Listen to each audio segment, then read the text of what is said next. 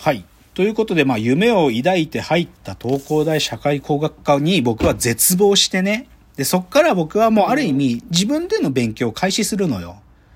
で、すごい、そこが他の人と違いますで。ね、まあ、当然僕は、その、どちらかというと、この、学部が終わるま、終わった後には、コンサルティング会社に入るから、ある意味での自分の社会、社会、社会的な課題意識みたいなものは、どっちかというとそっちにシフトしていくんだけど、学術的なか問題関心をね、少しこっから、よりサイエンスの方にシフトさせていくのね。どういうことかっていうと、まず僕が東工大の社会工学科に入って一番がっかりしたポイントはどこかっていうと、ある意味、そのさ、社会工学科ってのが、言っちゃえばね、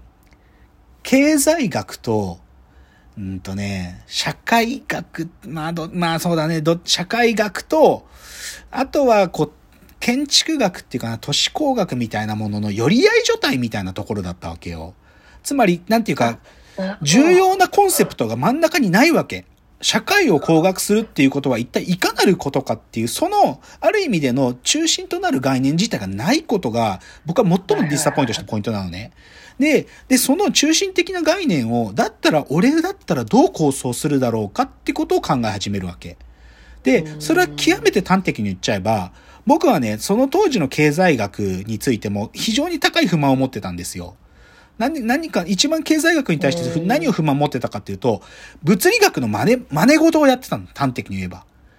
要素還元主義的な経済、もう今、今もそうだけど、経済学は本当に要素還元主義的なアプローチで未だにやり続けてるけど、それじゃあ人間の経済ってものは理解しないぜっていう前提が僕にまずそもそもあるんだよ。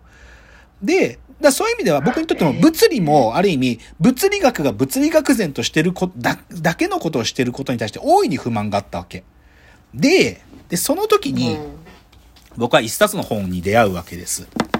で、2000年にあの文庫、新潮文庫で出てるんだけど、この複雑系科学革命の震源地サンタフェ研究所の天才たちっていう本があるの。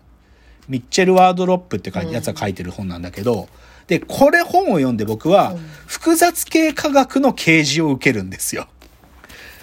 で、端的に言おうか。複で、まずね、複雑系科学とは何かっていう話の前に、サンタフェ研究所ってものを理解すると、一一発でわかるんだけどね。サンタフェ研究所っていうのはね、1980年代に、にまあ、ニューメキシコのサンタフェって場所に作られる、まあ、これ非営利の組織なんだけど、まあ、すぐそばに、あの、まあ、それこそ、あの、マンハッタン計画の流れを汲んでるロスアラモス研究所っていうのがあるんだけど、そのロスアラモスの近くに、そのね、当時のね、ノーベル賞を取るような物理学者や、ノーベル経済学賞を取る経済学者たちが集まるんだよ。で、そこで議論をするっていう会が行われるの。で、それはどういう問題関心かっていうと、まあ、さっき、さっき僕が言った、要素還元主義な物理学や経済学では、こっから先何もわからないぞっていう問題意識を、その当時の本当に最先端の物理学者や経済学者が共通して持ってるってことが分かって、彼らが集まって会議をするんだよ。実際そこにいたのは、例えばケネス・アローっていうね、これまあノーベル経済学賞受賞者だけどとか、マレー・ゲレマンとか、フィリップ・アンダーソンっていう物理学者とか、まあジョージ・コーワンってやつもいて、そいつが呼びかけたんだけど、で集まって喋る。で、そこで言っちゃえば、この要素還元主義では明らかにされない、より複雑な系、それこそ社会とか経済とか、もしくは物理的なものが扱う、そういうシステム、そういうものを扱うための学問っていうのを作り出していくんだっていう動きが1980年代に起こるわけ。で、そこでその中心地、つまり複雑系研究のメッカとして、サンタフェ研究所ってものを設立するのよ。で、で、その、そのね、その、そういうレジェンドたちが立ち上げたその組織に、アメリカ中のすげえ才能が集まってくるんだよ。で、例えばね、えっ、と、物理学の分野、あ、まず経済学からいこうかな。経済学の分野で言えば、ブライアン・アーサーってやつがいるんだけど、こいつはね、収穫定造っていう概念を一般化したやつだけど、ブライアン・アーサーとかね、あと、この前のオバマ政権までで、あの、経済ブレーンをやってた、ポール・クルーグマンってやつがいるんだけど、ポール・クルーグマンなんかも自己組織化する経済っていう概念とかを使ったりして、そだからそういうやつらとか言ったとか、あと、例えば、遺伝的アルゴリズムってものを作り出したジョン・ホランドってやつとか、あと、うん。そ自己組織化臨界現象っていうのをやる、やる、物理、もともとは物理のやつで、スチュアート・カウフマンってやつとか、まあ、こいつも自己組織化臨界のやつで、めっちゃデブなんだけど、もう死んじゃったんだけど、パーバックっていうやつとかね、How Nature Works ってすげえ本書いたやつとか、あとはカオスとかをやったりするようなクリストファー・ラングトンっていう、こいつはヒッピーみたいな野郎で、大学とかも行ったことなかったのにめちゃくちゃ天才で、自分で独学で勉強して、で、そのサンタフェまでやってくるんだけど、そういう奴らが集まってる場所がサンタフェ研究所なのね。で、それについて、そのスリリングに書いてるのがこの複雑系っていうこのミシェル・ワードロップの本に書いてあったわけ。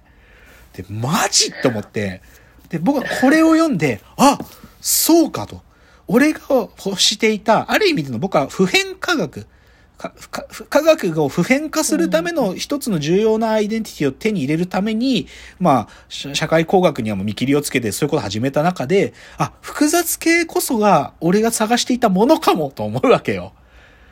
で、でそれがある意味90年代が一つの大きい、大きい、もう、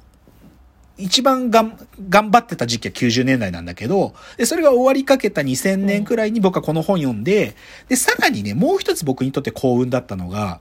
その2000年代で、ある意味さ、僕らはまあコンピューター使いながら研究するってことを、まあ、ある意味もう、学者ができるようになったフェーズだもあったから、みんなに一個パソコン買え、ノートパソコン買えるから。その時に起こったのがね、複雑ネットワーク科学ってものも起こり始めてた時期だったの。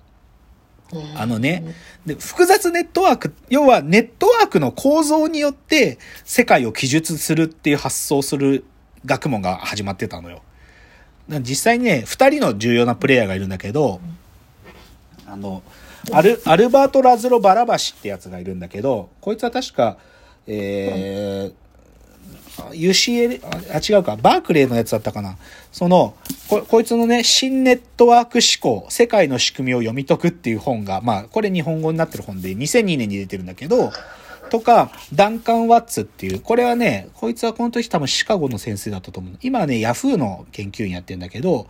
スモールワールドネットワーク、世界を知るための新科学的思考法っていうのがあって、でも、こういうネットワークサイエンスってものが起こってきてたの。この2000年代前半に。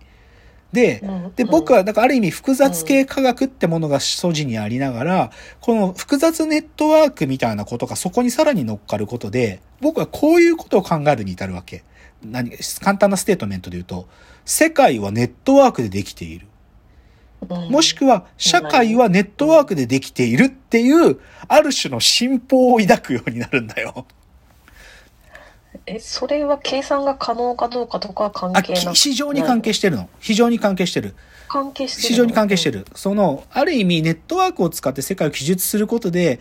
なんか、今まで追いかけられなかった全体性だとか、そういったものに手が届くんじゃないかって僕は思ったんだよね。うんなんか、断片的に世界を記述するでもなく、ある意味、大きい意味でのネットワークの構造を理解することで、世界がわかるんじゃないかって、そう思ってたの。でも、はっきり言おう。うんで、これ実は僕が学部の終わりまでこの進歩は続くんだよ。だから僕の卒論は、このネットワークサイエンスを、まあ、使ってる論文なんだけど、だけどね、結論言うと僕はね、この時に自分が抱いてたこの進歩は、極めて幼稚な科学主義だってことに気づくんだよ。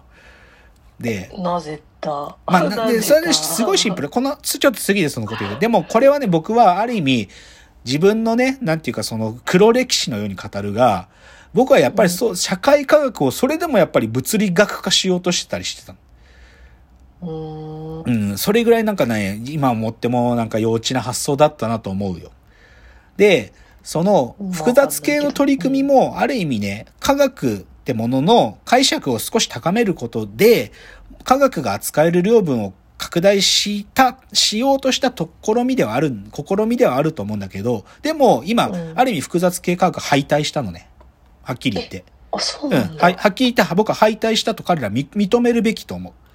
複雑系科学によって手に入れられたものっていうのは決して多くはない。だから今うん複雑系科学ややってますって名乗ること自体は少し恥ずかしかったりもするね。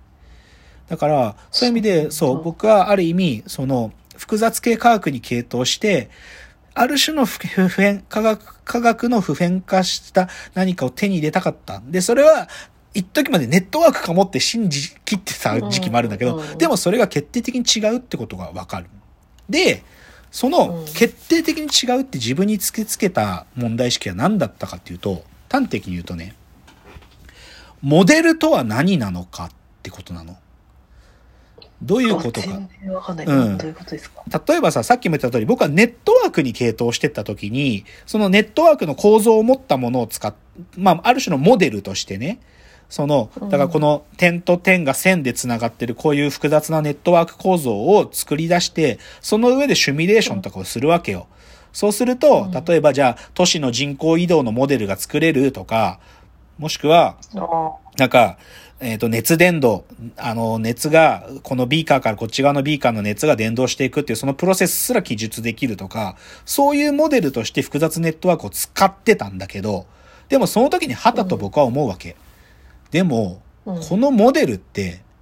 一体何を説明してるの？もしくは、このモデルってうん。一体どこにあるの？本当にこの、これあが、ー本当にその僕らが生きてる世界の経の中に存在するものなのってことを、なんていうかな、問題意識として、ある時ふと思ったわけ。だから社会を社会をネットワークで記述する時の元となるモデルは何かってこと？違う。違う。違う社会をモデルとして記述するときに、モデルとして記述するってそもそもどういうことなのと思ったわけ。つまりさ、そのモデルっていうのは俺が勝手に作り出したものじゃん。でもさ科学者が言うステートメントっていうのはさ、そのモデルに類似したものが社会の方にもあるよねってこと言うんだよ。基本的にはそれを前提してる。でも、それって本当なのって思ったってことよ。なるほどね。ちょっとこの話重要なんで、ちょっと時間ないんで次のチャプターまで続きますね。モデルとは何なのかって話です。じゃあ次のチャプター。